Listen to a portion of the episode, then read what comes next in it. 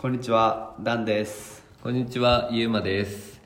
とサステナブルトークでは国内外のサステナブルニュースを取り上げたりサステナブルな活動をしている個人企業団体にインタビューしていきますはい今週も やっていき始ま。したはい一つ目のニュースから、えっと、入っていきたいと思いますと親が貧乏だと就職も結婚もできない日本の若者を待ち受ける地獄のルートというあのニュースというかコラムが上がってて、まあ、これは気になったのでちょっと取り上げてみました。でこのニュースコラムの冒頭は学歴なんか社会では何の役にも立たない厚生省の賃金構造基本統計調査の退職金を含めない学歴別障害賃金比較によれば大企業に就職した大卒男性の障害賃金は約3億1000万円。に対して大企業に入った高卒は2億6000万円で同じ規模の会社に入っても大卒と高卒とでは障害賃金に5000万円の差がつきます。さらに小さい企業に入った高卒の場合は障害賃金は1億8000万円に下がるので大卒大企業組織組と比較するとほぼ倍近い1億3000万円もの差が開いてしまいます。女性においてもこの傾向は一緒です。でここから、えっと、このニュースは親が貧乏だと,、えっとその学歴も例えば大学に行けないとか金銭的な理由で。それによって、まあ、就職先も決まってしまって結果もう貧乏になってしまってでその貧乏な人の子供も貧乏になるっていうあの貧困の連鎖が起きてしまっててでここで挙げられてるのはもう子供の将来っていうのは生まれる前から決まってる。お金がないと結婚すらできない。でお金がないから結婚できないっていうのは自己責任ではなくてもうそれは親というかこの社会の構造上の問題。もう少子高齢化だからもう下からこう人が入ってこないっていう仕組みもあるしそもそもそういう風な経済体系になってしまってるからこれは結婚できないとか貧しいっていうのはもうそのその人が悪いんじゃなくてもうこの経済上の問題があるよねっていう風な取り上げ方をしてるんですけどでもそのまあ学歴がなくてもお金持ちになってる人は世の中にごく少数やけどいっぱいおるやんか。っていうので、まあ、実際に、まあ、このトピックについてちょっと議論していきたいんですけどちょっとダン君にちょっと質問したいんですけど、ーはいはい。あのまあ子供の将来は生まれる前から決まってるっていうのがまあよく言われる一般的な意見。まあ貧しかったらもう要はその大学にも行けないしまあ要は勉強する教育の機会がないからまあお金を稼ぐことはできない。っていうような意見がまあ多いと思うんですけどそこら辺はどう思いますかね？いや、完全に反対意見ですね。はい。理由としては、うん。えーそもそももともと、なんていうんやろ、テレビとか、うんテレビじゃなくても、そう今、SNS とか、そういうところで、メディアに出てる人うんうん。とか有名な人たちでもともとめっちゃ貧乏やった人うん。とかって結構多くて、うんうん。結構見たりするねんけどなんかいい例で言うと前田裕二さんとかはなんかもともとめっちゃ貧乏でっていう話もあったりとかでも今すごい起業じ自分で起業して成功、まあ成功してると思うからなんか一概に親が貧乏やったら自分も結果、えー親が貧乏やったら子供も貧乏になるっていうのは言えへんと思っててしかも今って結構こういろんなツールが揃ってるからうんうん。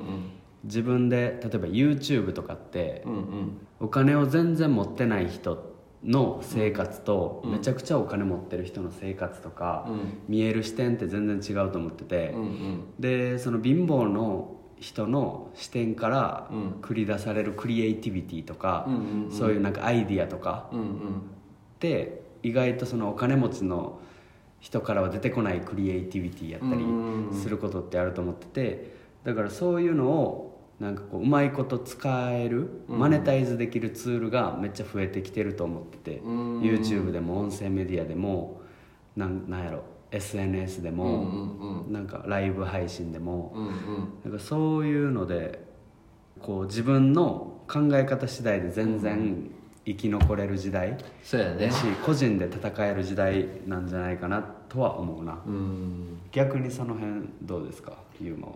まあそこに関しては一般的に多くで言うと、まあ、そういうふうに比例してるみたいな、まあ、データ的にはあるけどまあでもそのどっちかというとその教育の機会っていうよりもそういうひ人との出会いというかなんか例えばお金がないから学校に行けなかった教育で受けれなかったもう自分はお金を稼ぐことができないんだっていうマインドの状態やと多分お金を稼ぐことはできひんしなんか挑戦しようっていう気にもならへんやんか。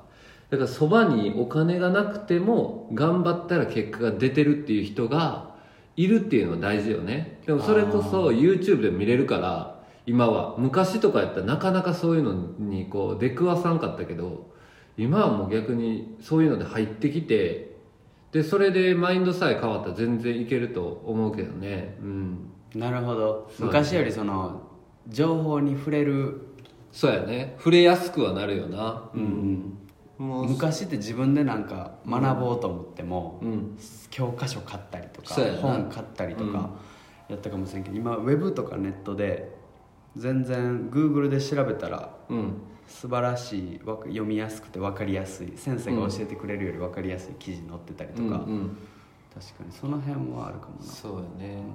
あとはそのなんか選択肢も今はもういっぱい選べるやんか。うんうん例えばお金がなくて0円で何をしようってなった時に考えれへうんんけど今はそれを調べたらいっぱい出てくるやん。うんうんうん。0円で、まあ、それこそ音声メディア配信してみるとか、うんうん。YouTube やってみるとか何でもできると思うけどそれが知れるっていう段階に来てるからもうあとはなんか、まあ、自分の行動というかそういうふうなことを知るっていう場にうんうん。行くっていうのが大事よね。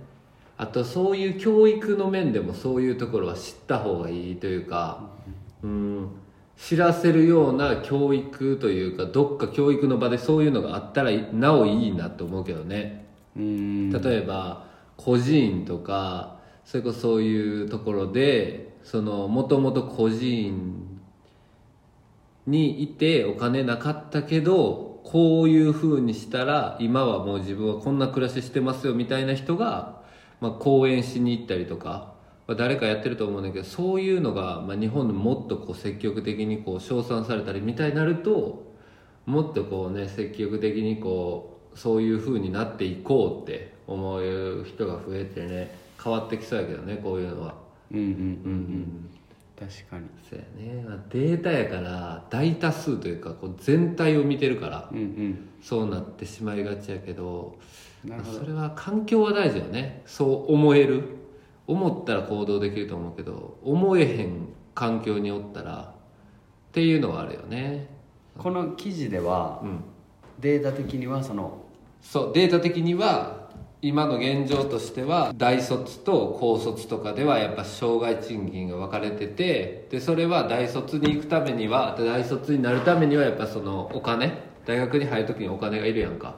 っていうことをまああの書いてる感じかな。だから結果貧しかったら教育として例えばもうこの家もお金ないからあんたも中学校卒業したら働きなさいよみたいなのを親に言われるからその選択肢とかもわからないまま働いちゃってっていうこの日々に追われててでそのまま貧しいまんまでで世の中でといろんな職業があるけどそれすらわからなくて結婚して子供を産んでまたそれが続くみたいなことを言ってる記事かな、なるほどね。そうなんかもうそれは思うねんけど例えばオーストラリア？うんうんうん。やったかな？ちゃうオーストラリアじゃない。どっかの国とかってきょフィンランド？うん。やったっけ？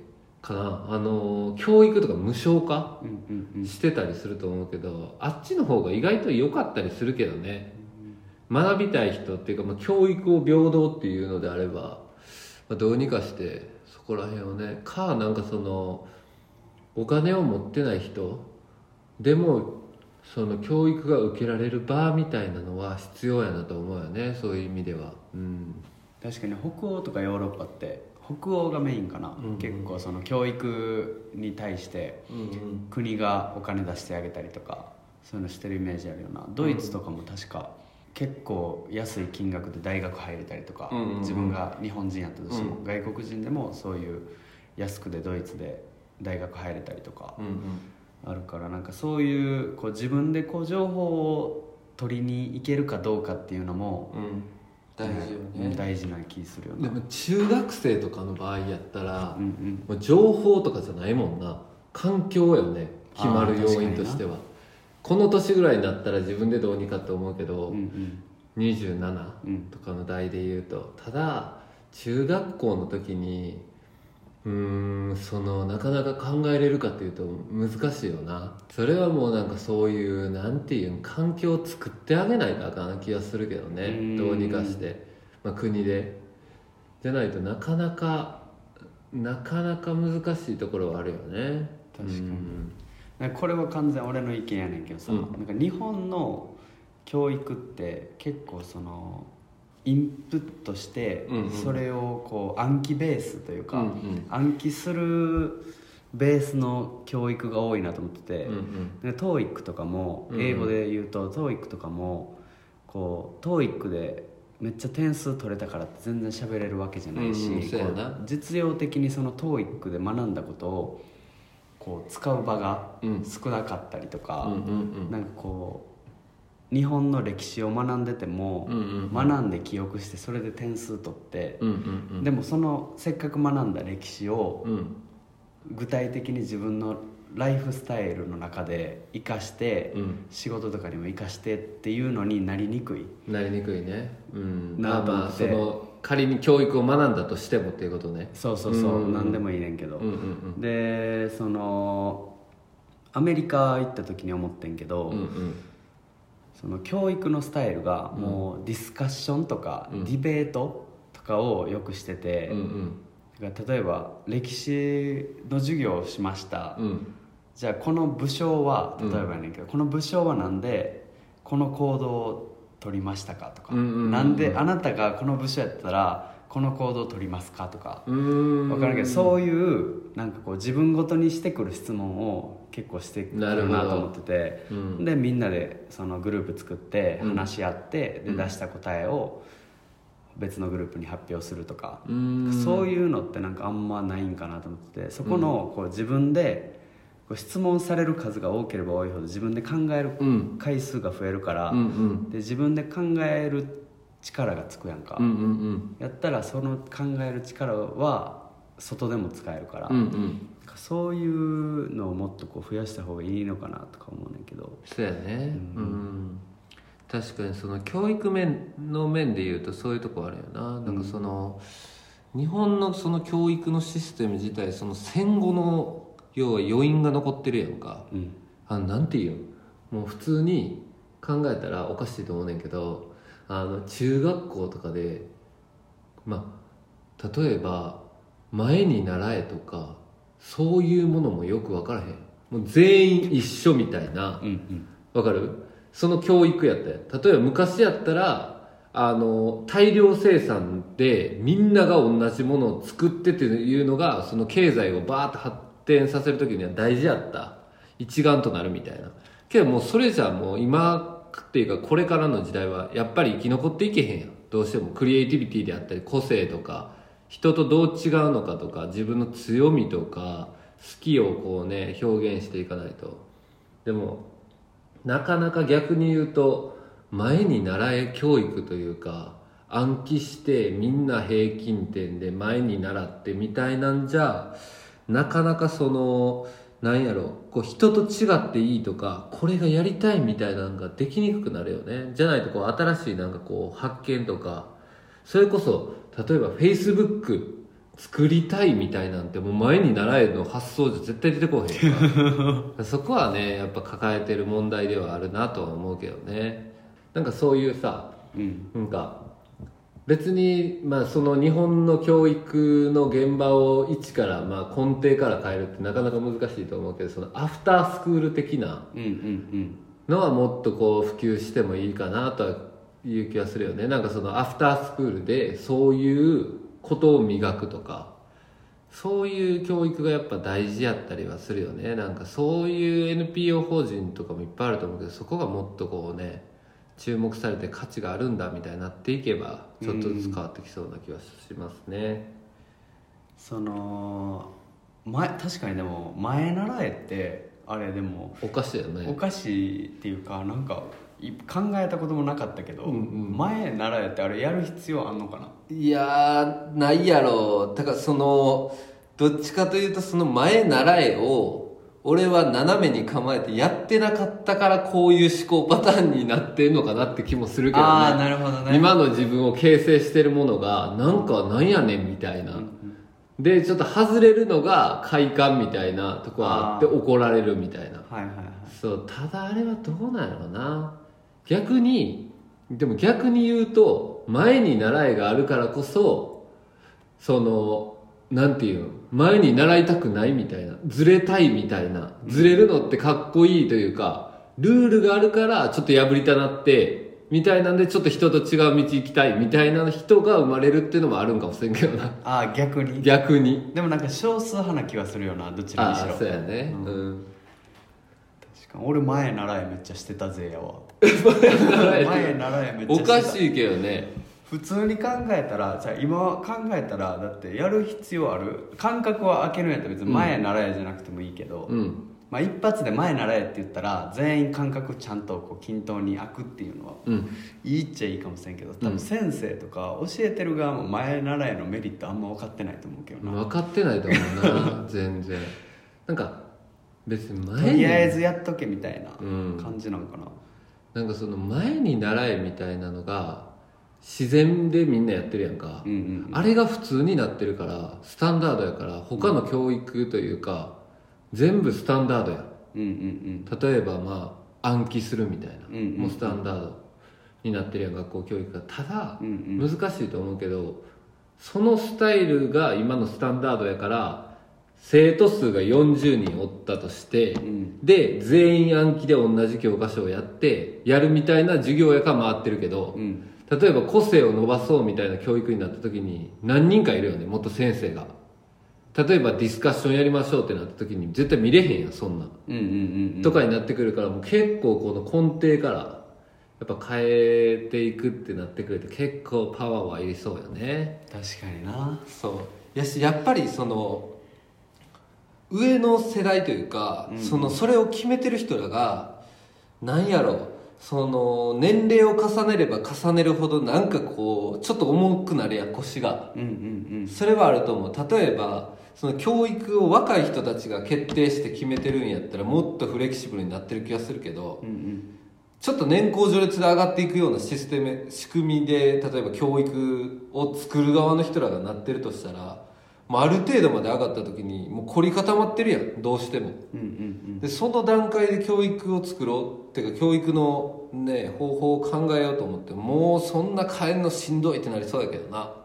確かにな。そうそれはもうなんか構造上の問題もある気がするよね、うん完全に。確かに。しかも別にそれをやったところで給料が変わるわけでもないっていうね。そこはあるね。うん。でねこのコラムでは、まあ、これ、今のところでちょっと教育とかに言ってたけど、そのお金が、まあ、とりあえず戻るとないと まあその貧乏になる。っていう、まあ、その教育っていう面もあったけどその結婚すらできないっていうのが、まあ、ここで言われてるんよ、うんうん。お金がないとそもそも例えば婚活の場とかで行ってももう相手にされへんしやっぱり女性もそのそういうとこを気にしちゃうみたいなこれは男性に対して書いてあるけどまあ男性が例えば給料が低かったとしたらまあそのなんやろ。結婚しにくいみたいなことを書かれてんねんけどそこら辺どうもお金とお金持ちとその結婚っていうのは比例するのかって？お金持ちがお金と結婚？お金を持ってたら結婚しやすいのか。それこそ別にお金に関係なく結婚はできる人はできるしできひん人はできひんみたいな。どっちやと思う？どっちというかどう思う？この関係性をそれはデータとして出てるってことやんなもうすでに。そうそうそうそうもうお金がない人は要はその婚活とかそういう場でやっぱり弱くなるから。うん、結婚率が低い。そうそうそうそうそうお金を持ってない人の方が。うん。おてかそ金持ってる人に比べのてそう機会が少ないっていう。あ機会が少ない、うん。まあでもその恋愛とか結婚って俺あんま知らんけど、うん。なんかその数打ちゃ当たるじゃないけど どんな数打ち当たるはちょっと表現悪いけどなんかどれだけこう経験値とかうんどれだけこうアプローチできるかとかうん。が大事やと思うねんけどもういっちゃん最初のうん。一歩目にあの立ちにくいのはあるのかなって思った、うお金なるほを持ってなかっどたら。なるほど。でそのなるほどね。一回そのそこにうん。行ったことがない人うんうん。たちって、なんかこう自尊心というか、うんうん。なんていうのな。お金を持ってないから、うんうんうん自分はお金も持ってないし、うん持てへんやろなみたいな感じでこう自ど。己嫌悪みたいな感じになっちゃって、なるほどね。それが逆にまた持てない要因の一つになっちゃうみたないるなほど。のはあるのかな。結構お金持ってなくても自信持ってる人とか、うん。なんかこう好きなことやってキラキラしてる人とかって結構モテてたりするイメージがあるから、そうやね。もう一概には言えへんと思うけど別にお金を持ってないからって結婚できないとは思わんけどな、全然。だからなんかさっきもの話と被るところで言うとあれよね。そのまあ学歴がないからうんうん。とかそのお金学家が貧しいからいい大学に行けへんかったからもう俺は一生貧乏なんだみたいなのと被るけど、うんうん。お金ないから俺モテへんわみたいなスタンスだとモテへんってことやもんね。うん、そう。だから俺思ったけど、うん。この結果が言ってるのはそのお金お金持ってないうん。から、え？お金持ってないから結婚できない、うんうんお貧乏だからいい会社に行けない、うんうんうん。いい仕事に就けない？うんうん。え何そう教育ね。貧乏やから教育っていうかまあお金ないから大学行けてないしだからまあ結果いい会社に入れないよねっていうことよね。そう、うんうん。っていうのはなんかその事実のせいじゃなくて、うんうん。お金がないから、うん。自分はダメなんだっていう思う確率が高いから、そそういうことになってるんじゃない？そうやね。って思った。そこでなんか塞ぎ込んだらあかんよね、うん。むしろそのハングリー精神というか、うんうん。なんかまあここはどうなんやろうなと思うけど例えばお金がないからうん。とか、俺は例えば前田さんとかで言うとさ家がめちゃくちゃ貧しいからめっちゃ勉強でできる人要は塾に通っている人よりもその教育のレベルで言うと質で言うと負けるから努力しないといけないんだっていう風になって頑張れるけどそこの問題よね。なんか例えばお金がないから例えばモテないんだってなった時に対してお金を稼いでモテようとするのかもしくはお金がないからこそ一緒におる時間を楽しませようっていうので話術を磨くとかさそっちに転換できたらねその問題自体は解決できそうやけどね、どっちの方向に行こうが。なんかそのうんうんうん。話術でもお金を稼ぐっていう方向でもうんうん。なんかいい人と思われるとか何でもいいけど、うんうん。そのプラスに持っていけたらいいよね、うん確かに。なんかそれって、うん。なんかやっぱ教育から来てるなって思った。ああそうやな、うん。うん。教育の段階でなんか多様性でいいんだよとか自分は自分でいいんだよとか、うん。そういうこう肯定してあげるようななんか好きなこと何、それめっちゃいいやんって、うんうんうん。とかなんかこう協調性ではなくこう人のいいところをうんうん。こう伸ばしてあげるような教育うんうんうん。とか、自分でこう好きなことを好きって言えるうんうん。ような環境づくり、うんうんアウトプットできる環境づくりとかをなんかやっぱ教育の部分でそう自己肯定感高くやってあげれるような教育やったらうん。自己肯定感の高い人たちがもっと出てきそうやなとか思うけどな、確かにうね、ん、そういうアフタースクールとかそういう NPO 法人とかもっとねうんうん。積極的にこう日の目を渡る社会になっていかないといけないということですね。うんうんうん。はい、はい。ということで今日は貧困の連鎖？うん、親が貧乏だと就職も結婚もできない。日本の若者を待ち受ける地獄のルートっていうあの記事ニュースからまあ貧困の連鎖とかそういうお金を持ってなかったら例えばまあ結婚できないとかお金がないから学歴がなくてそのお金をずっと稼げないんだとかそういうのってつながるの？つながらないの？っていうお話をしました。はい、はい。結構いろいろ話しましたけど皆さんの意見をちょっと聞きたいですね僕らは。はい。ということで、えーこんな感じで今後もサステナブルなことや最新のニュース取り上げて聞いてる皆さんと一緒にいろいろ学んでいきたいと思います。それではまた来週。バイババイバイ